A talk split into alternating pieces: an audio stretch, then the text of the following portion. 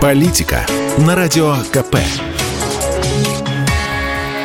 Владимир Варсобин для радио «Комсомольская правда». В политике даже среди лютой зимы бывают оттепели. Пусть не настоящие, а как в Якутии. Там после минус 50 и минус 20 жара.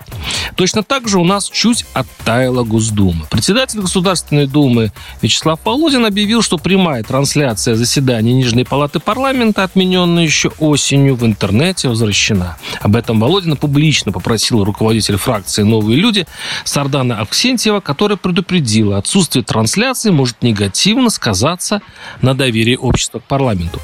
Напомню, что депутаты еще осенью решили не демонстрировать свои думские обсуждения, формально из что излишняя публичность помешает, цитирую, законодательному сопровождению спецоперации. И даже приняли это решение с облегчением, под аплодисменты. И казалось, инициатива Ксентьевой обречена. Даже депутаты в России, имея выбор быть на публике или нет, выберут последнее, потому что так современно, так в духе времени. Но спикер Володин вдруг тряхнул демократической стариной и решил по-другому. И теперь каждый из нас при желании может на сайте Дума ТВ наблюдать работу парламента в режиме онлайн. Интересно, сколько избирателей этой возможностью воспользуются? Нынче Госдума, скажем мягко, зрелище для любителей. Причем терпеливых, выспавшихся.